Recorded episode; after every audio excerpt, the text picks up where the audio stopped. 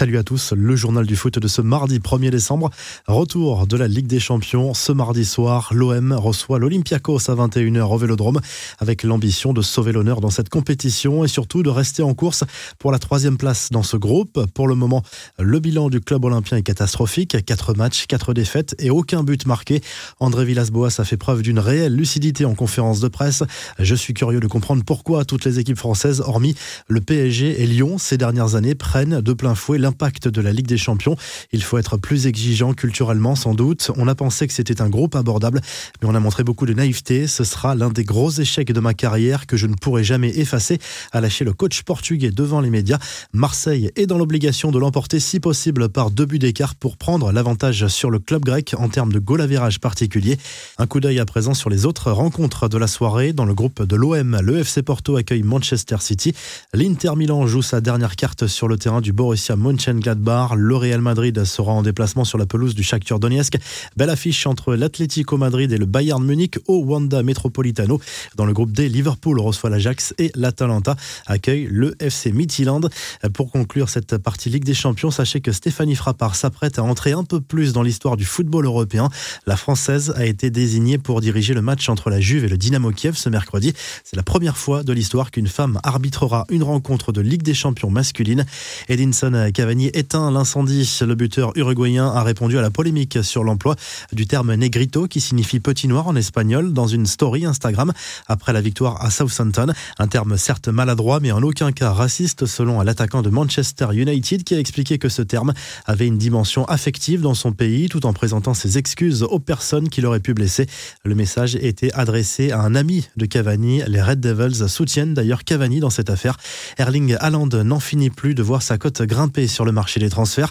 Selon l'Observatoire du football CIES, la valeur du buteur du Borussia Dortmund a augmenté de 35 millions d'euros rien que sur le mois d'octobre. Il faut dire que le Norvégien affole les stats depuis le début de la saison. Déjà 10 buts en Bundesliga, 6 en Ligue des Champions et 6 en équipe de Norvège. Haaland est désormais coté à 155 millions d'euros minimum. Les infos en bref, le pessimisme de Noël Legrette pour l'édition 2020-2021 de la Coupe de France qui pourrait être selon lui tout simplement annulée en raison du retard très important pris par la compétition. C'est presque cuit, a reconnu le président de la Fédération française de football. Un nouveau format n'est pas à exclure sans les clubs amateurs, même si l'esprit de la compétition serait forcément dénaturé. Les confidences d'Oussem Aouar sur RMC, le milieu de terrain lyonnais est revenu sur le dernier mercato et se dit heureux d'avoir choisi de rester à Lyon. Le joueur de l'OL a également tenu à calmer le jeu après sa mise à l'écart du groupe lors d'une dernier match contre Reims avant d'évoquer sa relation avec Juninho et d'encenser son président Jean-Michel Aulas. André Villas-Boas, lui, a tenu à remettre en place un certain Paolo Maldini qui a reconnu récemment que le Milan AC suivait de près Florian Thauvin. Euh, oui, ce n'est pas très gentil de sa part, mais bon, c'est normal, c'est Maldini. Il a le droit de dire ce qu'il veut, a ironisé le technicien portugais. Euh, du côté de Nice, les supporters tapent du poing sur la table. Ils réclament du changement et la principale cible se nomme Patrick Vira. Les dirigeants niçois ont engagé une réflexion qui n'écarte pas le renvoi de leur entraîneur selon l'équipe. En Allemagne, on ne change rien, même après l'humiliation subie en Ligue des Nations contre l'Espagne. Une défaite 6 à 0 à laquelle Joachim Löw a finalement résisté. La fédération allemande a confirmé son maintien au poste de sélectionneur de la Mannschaft. Des nouvelles d'Eden Hazard qui décidément accumule les pépins physiques depuis son arrivée au Real Madrid.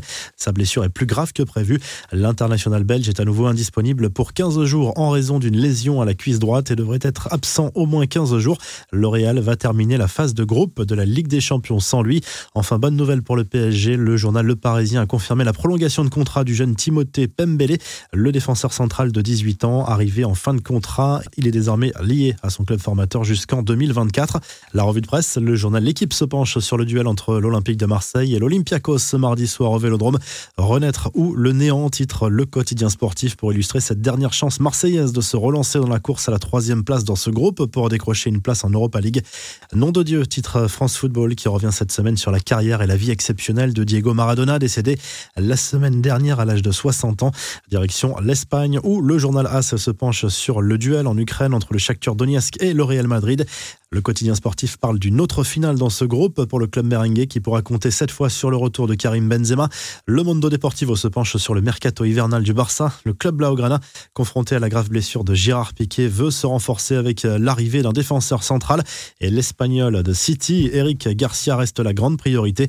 Enfin, en Italie, la Gazette dello Sport se penche de son côté sur les négociations en cours du côté du Milan AC. Les prolongations de Donnarumma et Ibrahimovic sont en bonne voie. Les dirigeants milanais ont également débuté des discussions avec l'entourage de Franck Caissier. Vous retrouvez l'actu foot sur topmercato.com, l'appli Top Mercato et à très vite pour un nouveau journal du foot.